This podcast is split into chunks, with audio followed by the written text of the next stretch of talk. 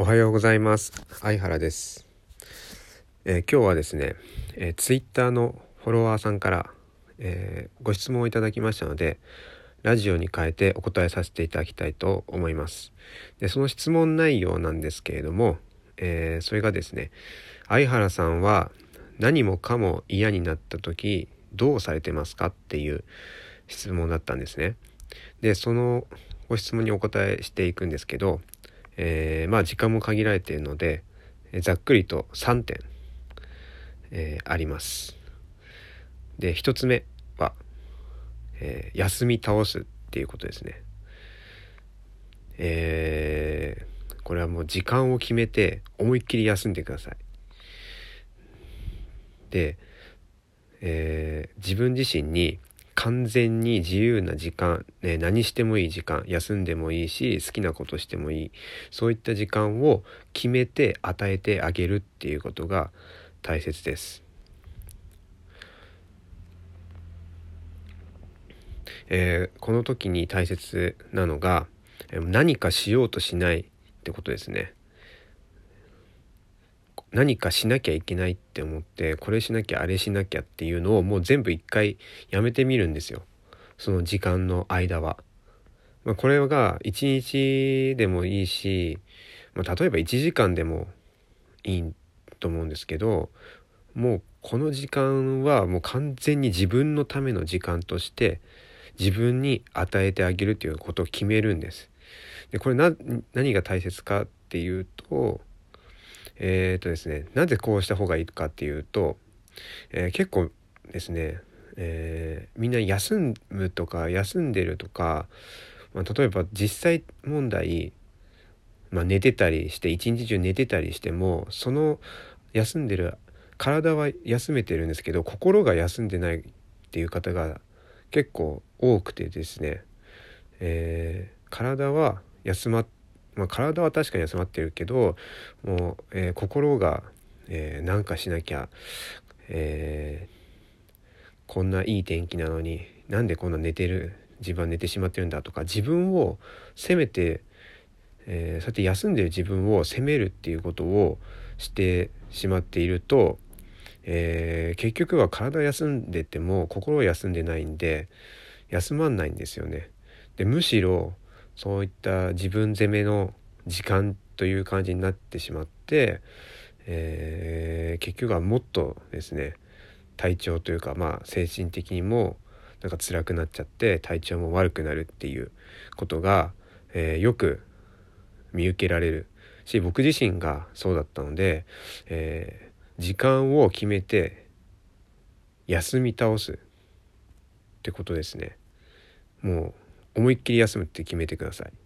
それが大切です。中途半端にあれしなきゃとかこれしなきゃとかっていうのを一回やめる時間を作るっていうことです。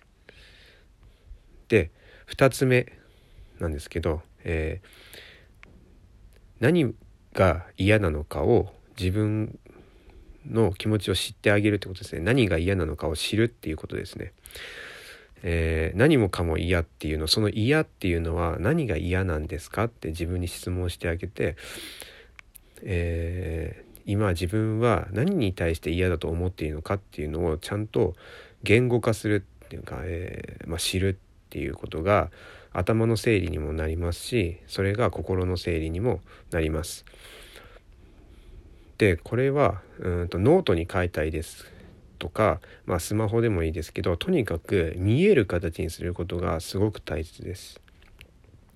えー、まあ、可視化するとも言いますけれども、えー、自分は何を思っているのかっていうのを悶々とですね考えているだけだけだとどんどんどんどん思考が巡ってしまって、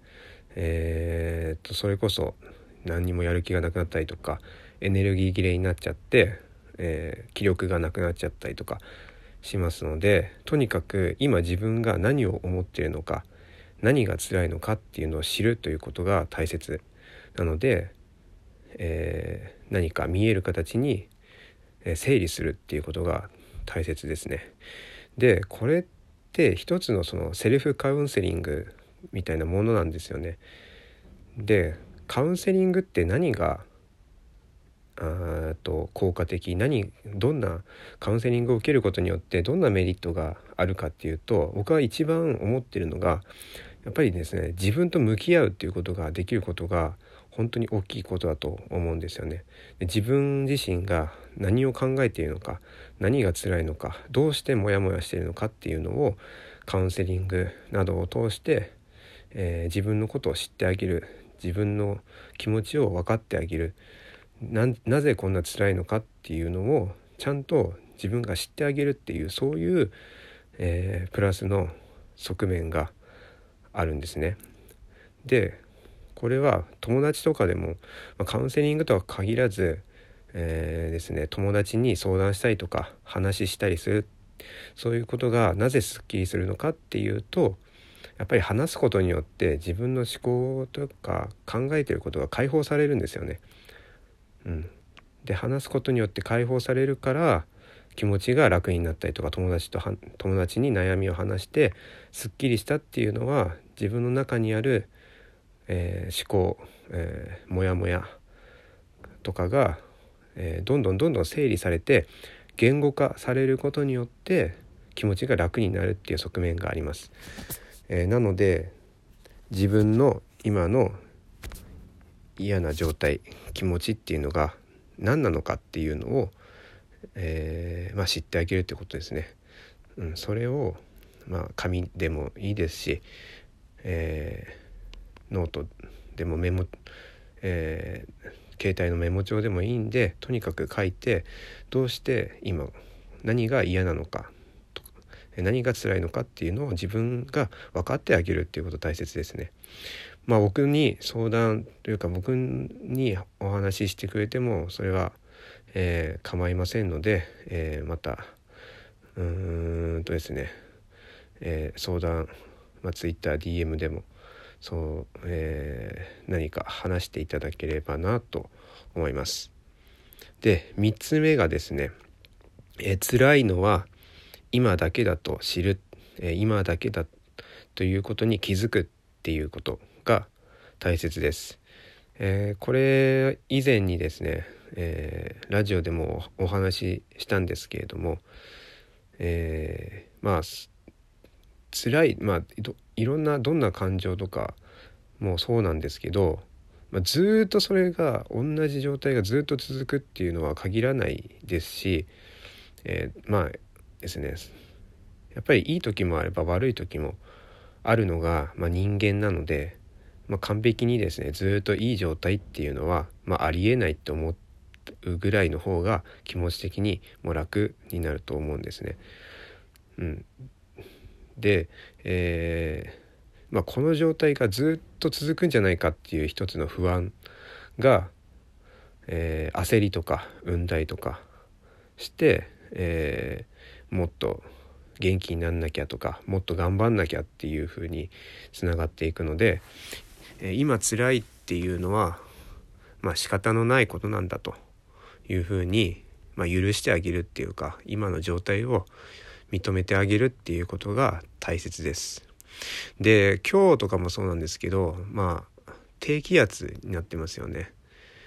で低気圧と、まあ、気圧の変化とかになると体調崩したりとか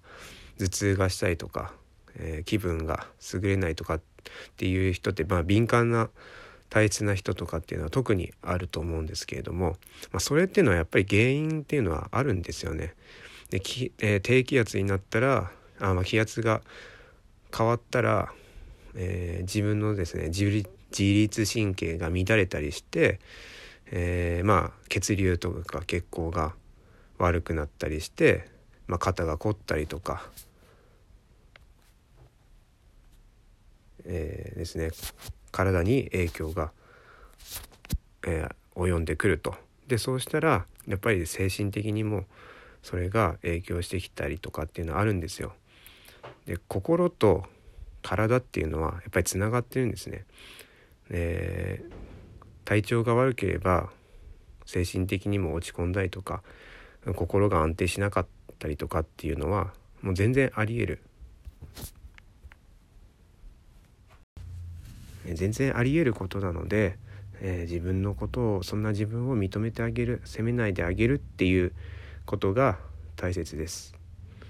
えー、また体調が良くなれば今よりですね気分も戻ってきたり元気になってきますので今はそういう時なんだっていうふうに、えー、自分自身を、え、いたわってあげるとか休ませてあげるっていうことが大切です。